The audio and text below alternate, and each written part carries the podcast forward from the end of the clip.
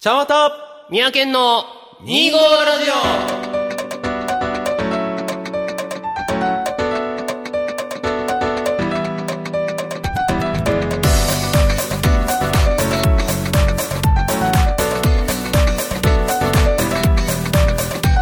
オ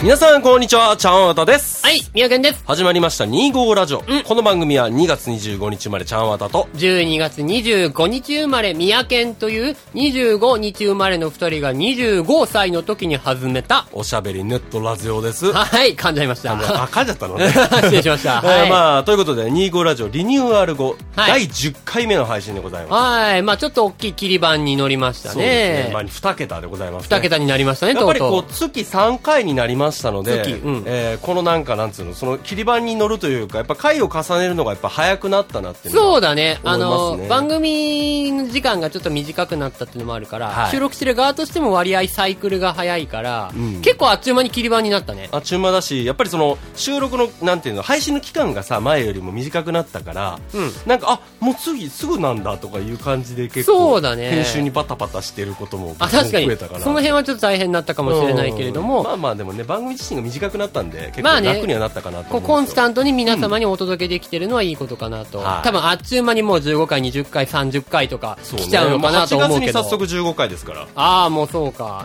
で、その後また20回もう一20回も月半ぐらい。平気ですねそううんぐらいになっちゃうかも10月には20回ねかな。だって、月3回やから、一月半でもう5回やからね。そうそうそうそう計算でいけばね。ねまあ、そんな、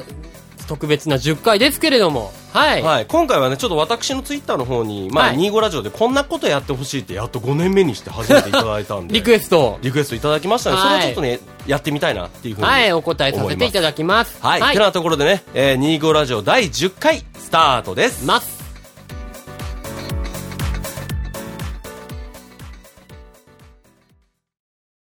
改めましてこんにちはちゃんわたですはい、三宅だよ。えー、っと、今回は、うんえー、25ラジオに初、初めて、初めてのね初えーっと、リクエストいただきまして、それがあどらういっまた内容かということと、まあ、これを前後半で、えー、ちょっと取り上げてやっていきたいなと思います。はいはいまあ、はいどんなリクエストかというとですね、はいありがとうございますえーちょっと5月になるんですけども。 5月にいただいたリクエストねいただいたリクエストなんですけども、えー僕のフォロワーさんで、まあちょっとリアルでも少し仲良くしていただいていた、モグさんという方から、えー25ラジオで使用してきた機材遍歴などを番組内で振り返っていこうじゃないか。はいっはい、はい。ていうことから、まあ、えー前半パートは、えっ、と、使ってきた、まあ、機材うんについてお話しして、後半パートは、じゃあ実際に、まあ僕、ちゃんわたが持ってるマイク、うんこれを、えっ、と、聞き比べて、まあ、どう違うのか。で、一応僕は今使ってるマイクが、まあ、それぞれベストかなと思って使ってるんだけども、果たしてそれがどうなのか。まあ、ラジオっていうでことをね使ってきたマイクはこんだけ変わってきてるけど、これぐらいそれには差があるよ、みたいっなてこと、ね。いうことをちょっとね、実際の音で聞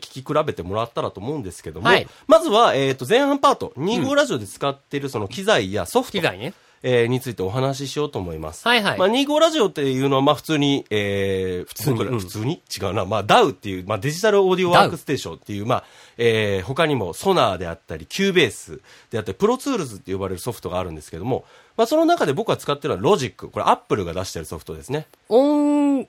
えーっと、編集ソフトでいいの、まあそうね、デジタル簡単に言うとまあそうね、うんそこでだから、えーっと、ソフトウェア音源とか、うんえーそういったことが使えたり、もちろんループ音源とかうんうんあって、まあそこの中で、まあ編集ソフトとして使ってるのがロジックですね。要するにそうです我ね々、私はね、はいはいで、このロジックに、まあもう直接音を入れて、うん。撮ってるわけなんですよね、まさしく。はいはいこれで、えーっと、音を入れるためには、オーディオインターフェース。オーディオインターフェース。コンピューターのた中に音を入れるための、まあ、デバイスというか、うんまあ、IO って言われるんですけど、 IO 入ってりいうね口と出口で IO かな、インアウトで。うん。うん。この IO をどういった IO を使ってるかっていうと、えー、ズーム、ズーム社製のタック 2R っていう、タこッのク、2はある。えーで、当時ね、唯一サンダーボルトで刺さる、そういうソフトウェアだったんですよ。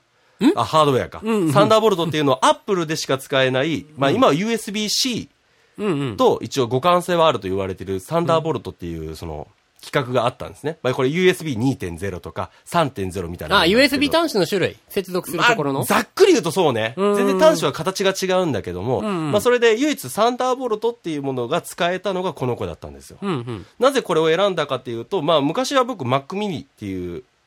うん、 Mac mini っていうパソコンでやったんですね。マックね。うん Mac のミニのやつ。これで、僕の Mac mini でサンダーボルトを持て余してたんですね。あ、一応そのマックミニはサンダーボルトっていうやつは使えサンた。ダーボルト2.0が使えたんですけど使えも、たはいはいこれを持て余してたんですね、うんで、これでサンダーボルトで使ったら USB よりも、その、高度な通信ができる。速度が速いかあらー音がいいんだ。高性能なんだね。なんですよ。っていう触れ込みで、あ、なるほどな。使い、持て余してるしいいや。と思って使い出したのがそれだった。うん。えっ、と、なんだっけえっ、と、タック 2R。どれだズームの、この、はいはい青いやつね。はいはいはいはいはいはい。この子を、えっ、と、25ラジオの本当に初期からずっと使ってます。僕自身も2014年の11月に購入して、ずっともう、かれこれ、9年、5年か。はいはいはい5年経とうとしてるけど、もう元気に動いてくれてる素敵な機械でございます。確かに長いかもね。あれ、マイク刺さってるそとうこそうろでしょそう。あいつ要すがるにね、うんなかなか長くて、うん。で、僕が編集したり、まあ、いろんなことするのに、えーこれに、えーまあ、モニタースピーカー繋いだりしてるんだけども、ん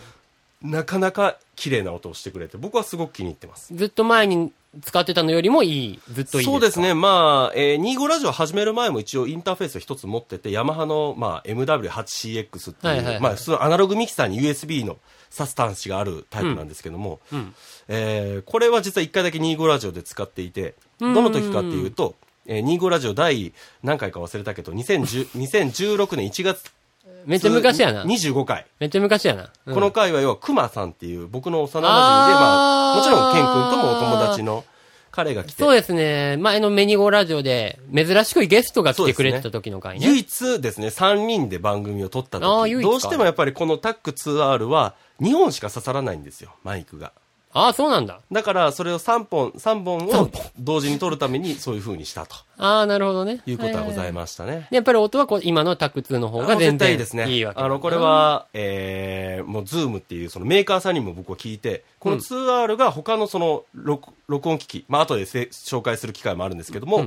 の中でやっぱり一番、プリアンプ、プリアンプマイクを挿すところにこだわった機械であるよと。おーいうことを言われていて、まあ今でも2万円か3万円ぐらいで買える、すごくコスパの優れた機材でござい2万ます。 3万以上の機能を持ち合わせていもうると。僕は、まああまり比べたことないんですけどね、あの、すごく音が綺麗だなっていうふうには。まあ、使ってる分には、コ全然スパがいいというふうに思わ問題ないかなれる。と思いますねなるほどね。はい。まあこれが普段の、まあ、えー基本の、基本。 えーその環境なんですけども、ちろんマイクは細かく変わったりしてたんですけども、はいはいえーで、まあ僕らは実は25ラジオでは外で撮ったりもよくしてましたよね。うん、そうね。前はやってました。はい。初期の頃は、えっ、と、もう iPad に、えー、アイリグマイクっていう、こうちっちゃいマイクあをちっつちけゃて。いマイクね。あをのつけ、てイヤホンジャックに刺すそやうつそうね。そうそう。あれをはいはい挿してやってたりとか。やってたやってたやってたやってたえー、あの、まあ、一回だけ外のスタジオをお借りして撮った時、まあ、 あ、あったね。その時はアイリグの、えーアイリグギターを挿すやつがあるんですけど、こうこういう黒い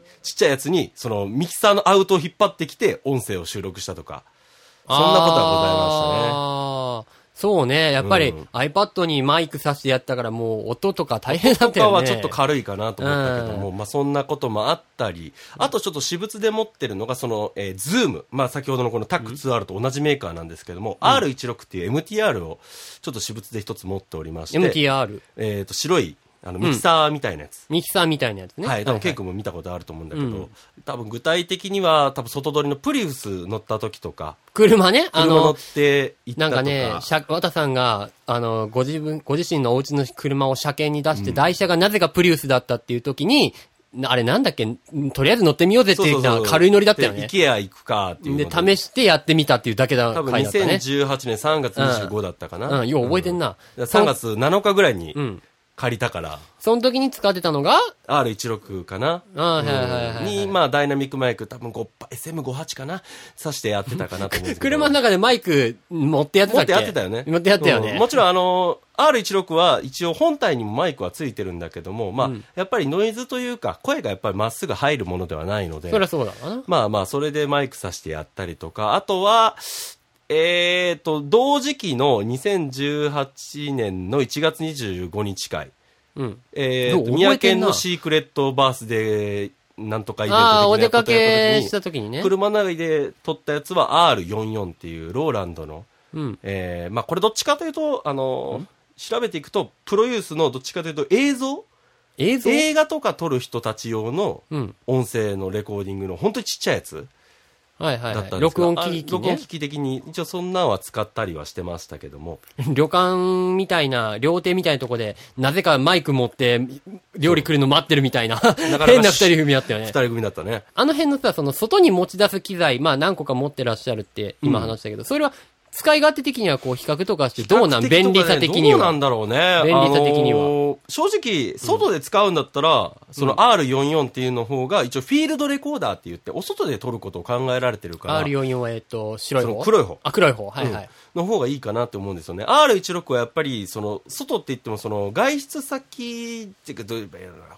外のスタジオとかで、要するに建物の中ね。中で使うにはそっちの方が音いいかなと思うんだけどもあーなるほどねやっぱり手軽さとか気軽さっていう意味ではその R44 うん。は、あの専用の、えー、とこう首掛ける一応ポシェット的なのがあるぐらいなんであーあったかねいや僕は持ってないんだけどあないんかいあるぐらいだからやっぱりそういうことを使う外のロケととかかをやるには。僕は最高かなっていうふうにああ、なるほどね。はいで、もし今後外に行くかもしれないときは、そっちをまたの持ち出方すかがもいしいれない。かなっていううんことにまなるあのかね外のスタジオとかでお取りすることが何かのご縁でありましたら、うん R16 を持っていく方が僕は便利かなっていうふうに、なるほどね。はいはい思いますけどもね、はいまあ、ここまでは25ラジオのその音のイン、えーどういうんだろうね音を取るための機械取るための機会、はいで。すね、まあ、R16 にしてもタック 2R にしてもやっぱ取るための機械をちょっとご紹介しましたけども、はい。えー後半パートは、うん。僕が持ってるマイク、もちろんマイク番組で使ったこともあるマイクも多々あるんですけどタも、タハル、はい。えーその中で、えっ、と、聞き比べっていうのを実際やってみたかったので、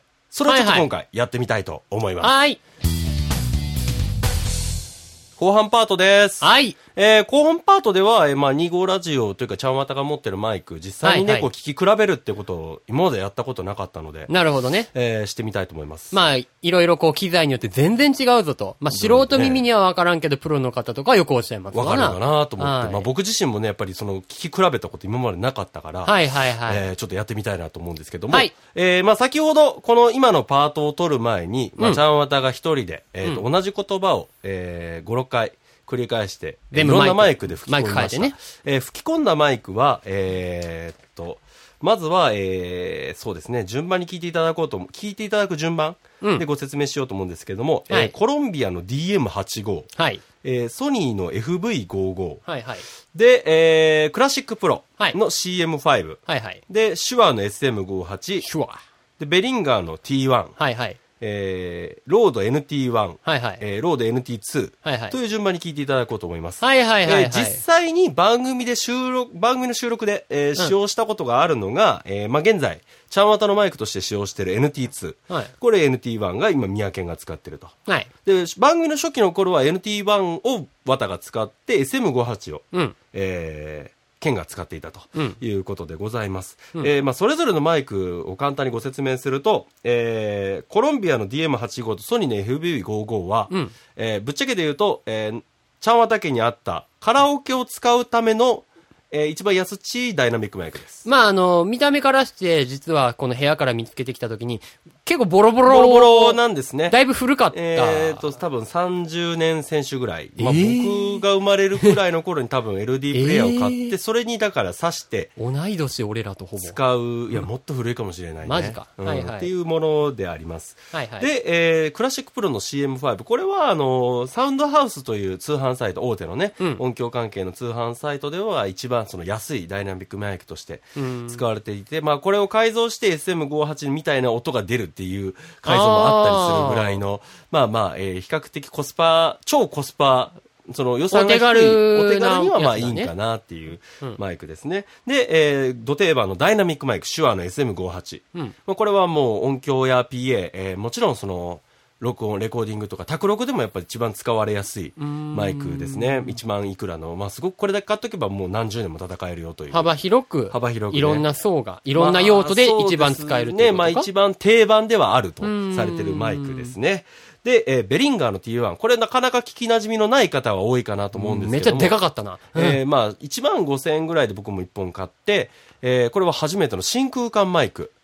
チューブマイクっていうので、あー一応、えー他の、まあ、こん僕が聞き比べた時にベリンがいろんなマイク出されてるんですけども、その中で一番その温かみのあるかなっていうふうに思って。温かみがあるえうーん買ったマイクですね。うんそして、えっ、と、チャ25ラジオで一番メインで使ってるロードの NT1 と NT2。はいはい。えー LT1 がまあ一応2万円ぐらいで、2A が今3万、えー4万ぐらいか。ちょっとお高いね。お高いマイクなんですけども、まあ、えー NT1 は特にその入門用、コンデンサーマイクの入門用としては結構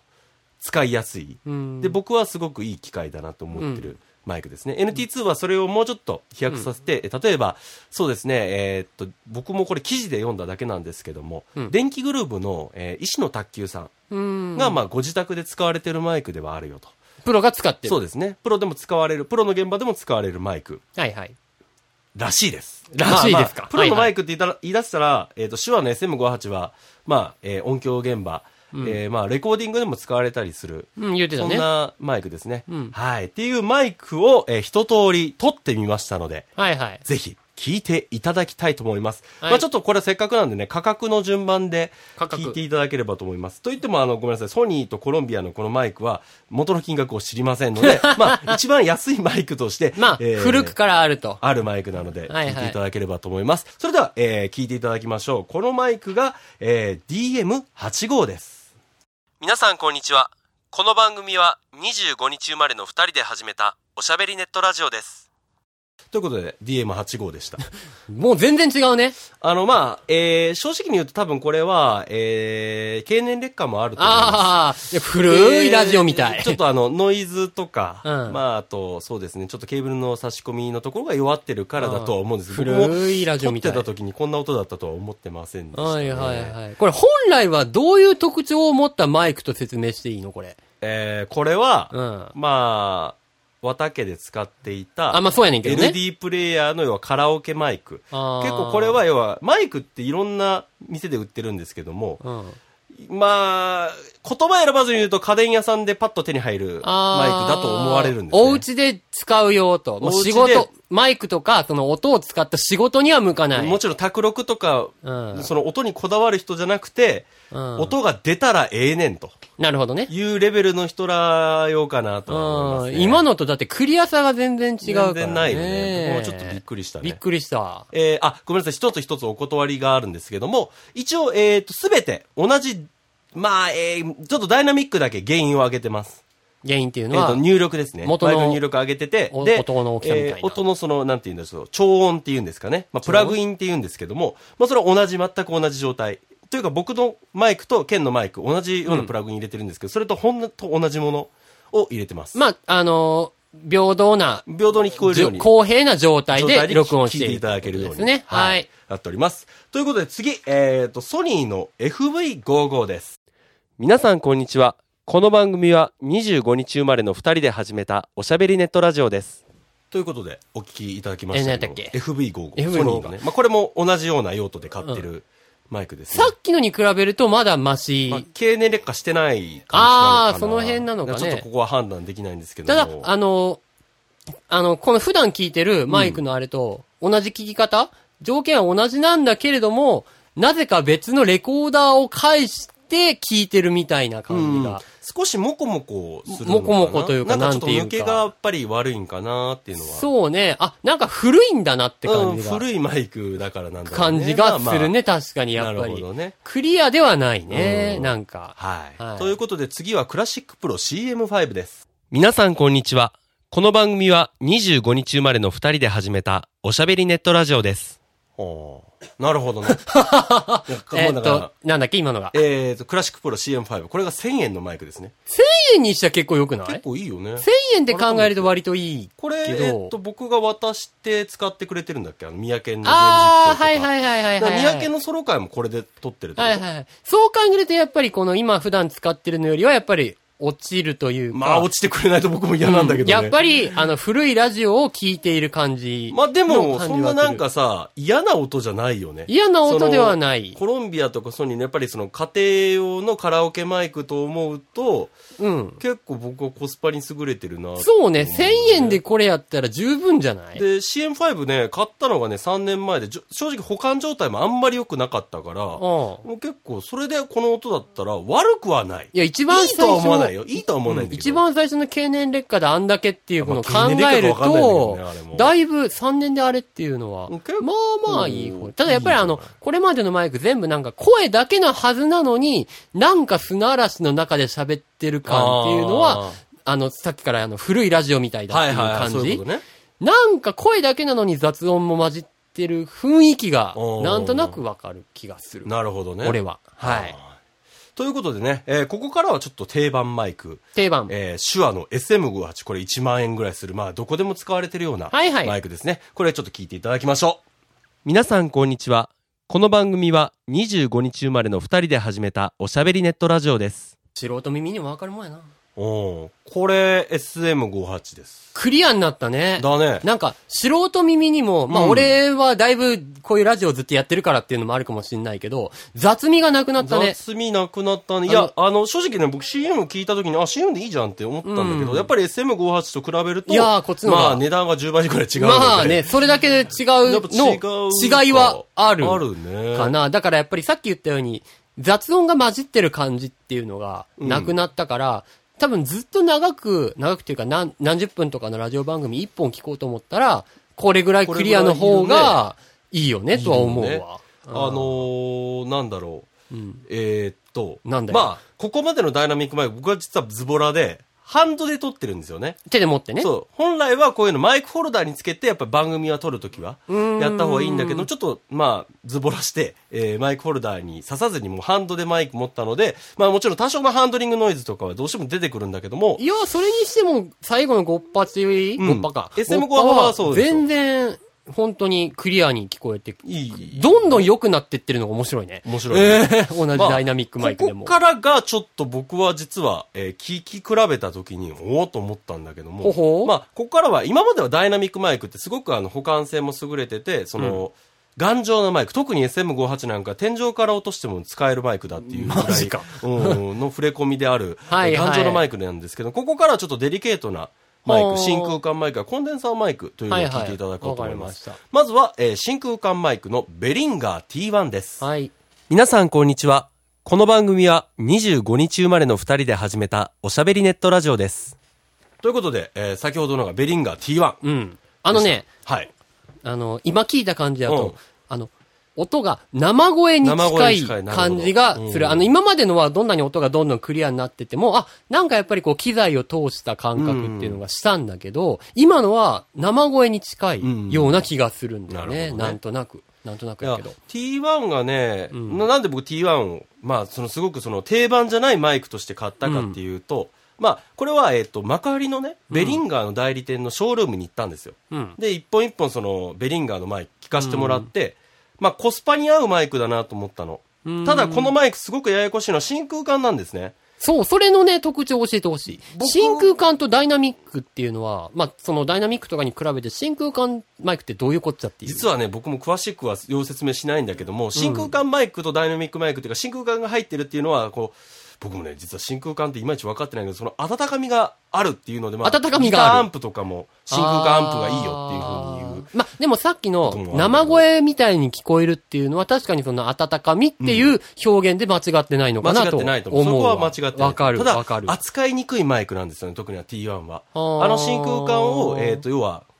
ちょっと別の機械をかましてたと思うんです。はいはい家はい電はいにはい。あれを使わなきゃいけなくて、あそうあなんれだねを挿して一応10分15分待ってくれって言われたの。古いオーブントースターのようですね。あの、それを温め て音が安定するあ。ーで、じゃあなるほどねうんそうそうそう。で、実はあのマイクは、えーとあるディズニー作品のドイツ語の歌の歌唱マイクで使われてるらしい。あーちょっとこれはでなるほどね。そう代理店で聞いただけなんだけどまあでもあれだよね、ディズニーの歌って要するにミュージカルチックな感じやかそうら、そのさっき言ったように温かさというか生声に近い感じは必要なのかそうなものかもしれない。しんないかからな。まあ、これが実は僕当時買った価格で1万5800円ぐらいだったから、まあ、なんて言うんでしょう。コスパは優れてるのかなっていうふうには思う。割とあれやね、利便性はちょっと低く低て、いかなってで、ただ用途に合わせて使うと、きっと効果的なんだろうなって感じは感じはするよね。するね。うんなるほど。なるほど。ということで、ここからは25ラジオの現在のメインマイク。はい。 NT1、NT2 を聞いていただきましょう。はいまずは NT1A です。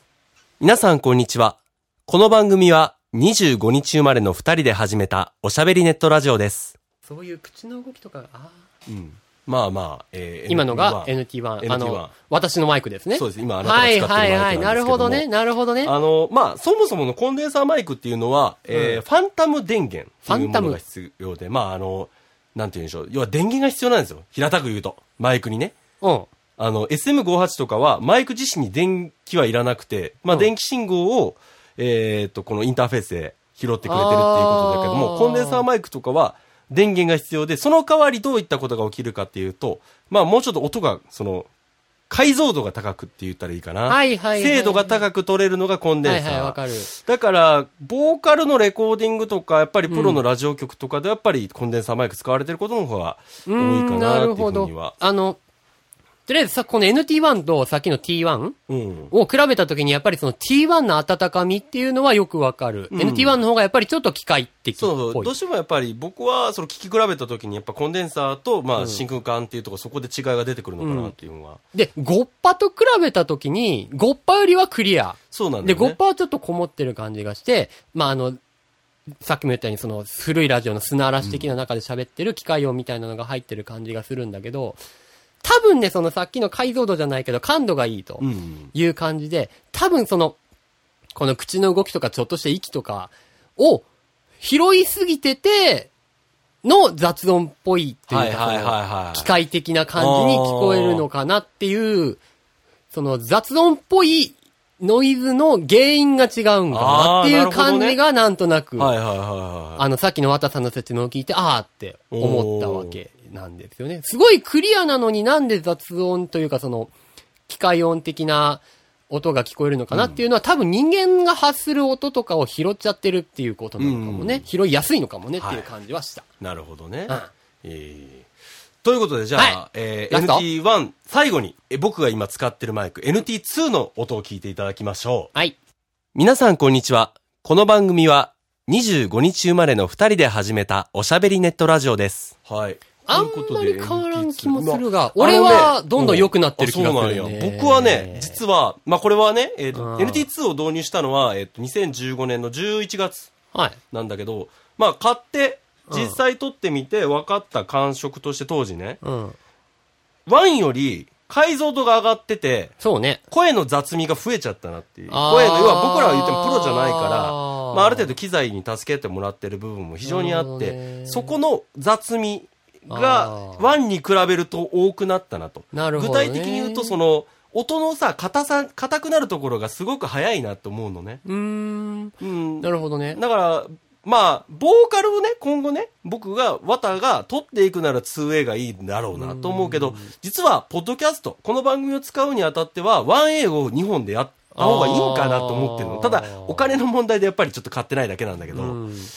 俺ね、あの、俺はちょっと音の硬さであったりとかっていうのはそこまで耳慣れしてないからわかんないんだけど、今までの NT1 うん。までは、ラジオを通した声だなって感じがしあーて、なるほどね。 NT2A やんうな、ん。これはは、 2A。は、テレビから聞こえる声かなって思はっいはいはい、ではい。なんだろう、あの、NT2A は、あの、ニュースをテレビで見て聞いてる感じがした。わわかんない。私さんのゃ喋り方のさじ加減かもしべんないけまあど、まあね。し、しんないけど、一番機械の雑さがないような気があーそうなんやしたんだよね。へーさじ加減かはわかんないけどね。うんうん NT1 よりは、NT2A の方が、なんつったらいいんだろう、クリアじゃないけど、テレビっぽい、はいはいはい。テレビから聞こえる声って感じ。一応ね、僕は収録したのは実はこれ今聞いてもらった順番ほとんど逆から、T1 だけ一番最後に撮ったんだ けど、ほとんど、要はいいマイクから撮ってたのね。うん。だからその、原稿のこなれ感っていうのは、多分最後に行けば行くほど綺麗になってると思うから、うんうん 2way が一番綺麗だっていうんだったら多分本当にマイクに勝たせてもらってんだろうなっていうは好みの問題やしお、ーラジオに適してるのかとか、何か別のものに適してるのかっていうのまでは判断つかないけど、うん聞いた音だけの判断だと NT2A が俺は一番聞きやすかったかなって感じなるほど。やっぱり値段に比例してるんだね、そこら辺は。時点は TA かな。あ、T1。好みで今言うと後じゃあ T1 使ういやいや、多分ね、ラジオに向かないと思う、あれ。うん そんな気がするあれはうんあ、わかるよラジオに一番適してるであろうは、えー、NT1 ワなんン、かワン、ツーなまあ今の形がいいってこワンツとーだと思う。時点で5%パなるほどね。 5%パだとちょっと機械すぎるかなって感じは、俺はした。はいはい、なるほど。でもね、僕ね、今回すごく三宅が乗ってくれたの嬉しかったんだけど、まあ、まとめとして、うんちょっとまず番組で今後ね、誰が、その、ポッドキャスト新しく始める人が、うんまあ、どこから入ったらええんやろっていうところだとさ、ごっどぱこだろうな。やっぱりごっぱだよね。うん SM58 ぐらいからは始めてほしいなと思うんですよ。うん。うん、ちょっとそれだけはどうしてもちょっと今回の番組で伝えたくて、 5%パが一番最初に適してると思うし、長く使い続けてられるという意味でも、5%パじゃないか SM58 な。は実は、えっ、とね、買ったのがね、2008年。ちょうど10年前にわお番組をやってた頃に見直した時、機材を見直した時に買ったのよ。だからそっからずっと使い続けれてるから、全然問題なく使えるんで、うん。おすすめですし、NT1 だって、2 2A だって、もうどっちも頑張って使ってれば もう10年使えるから、うん。もうね、そうね。いい番組を撮るにはやっぱいい機材がいるんですよ。やっぱりその、喋りの内容も、音が悪すぎるとそこ気になって聞いてらんねえよとかってなると、それはそれ辛いから辛いね。からね内容も大事だけど、はいっていうところも、内容に行き着いてもらうまでにはやっぱり、ハードの部分が大事っていうことは僕はこだわりなので、ぜひ。ね、もしこれからやりたいかなと何か音を録音とか喋りで活動してみたいなと思う人はお手軽に、5パぐらいか5ぐら、らいから、まあ、そおっか手らね軽、かつ最低限ラインぐらいそうね。かな、うん、いや、正直最低限です。僕はあの、いろんな温泉コンテンツをやっぱり買ったりするんだけど、うんやっぱりそこで頭引っかかるから、いそうねいマイク使ってください。いい機材を使って、いいものを長く使いましょう。ということでございます。はい。はい。てなところでね、えー今回は特別企画、えー25ラジオの機材遍歴からマイクの聞き比べでした。でした。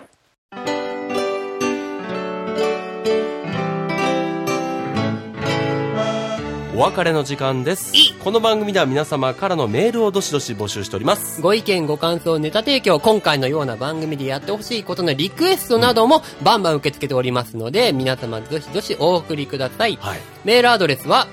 25radio.kw.gmail.com 数字で 25radiokw.gmail.com です。はい、この番組を配信しているポッドキャストのね、ブログからも、シーサーブログの方にもメールアドレスを記載しておりますのでね、うんそちらからもお送りいただければと思います。うんえー、ちゃんわたみやけんともども、えー、ツイッターのアカウントを開設しております。うんえー、この25ラジオのことをつぶやかれる際は、えっ、と、シャープ25ラジオ、いわゆるハッシュタグという分ですね、うんえー、こちらでつぶやいていただければ、ちゃんわたみやけんともども確認しておりますのでね、うんえー、ぜひぜひ投稿、メール、どしどし募集しております。ということでございます。はーい。ということで、ケン君、まあ、なんだ今回ちょっとやっぱり、あの、あなたにとってはやっぱり、ちょっと専門的な内容も含んまあだそうねうんことだったかなと思うんですけど、その、フラットに聞いてみてどうだったフラットに聞いてみて、えっと、どこまあ、要からは、だマイクとかさ、あーまあ、機材に関してはちょっと聞き比べとかそうねしてないからあれなんだけど、やっぱあのやっぱマイクの聞き比べっていうところで。我々も素人なんで、うんやっぱりこう、専門のね、機材の名前であったり、なんかこう、端子とか、うんソフト面の名前であったりっていう、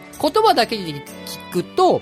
んっていうところ、わからないところはどうしても出てくるけど、後半みたいにやっぱり実際に耳で聞かせて、うん比較させていただけるとすごいわかりやすいっ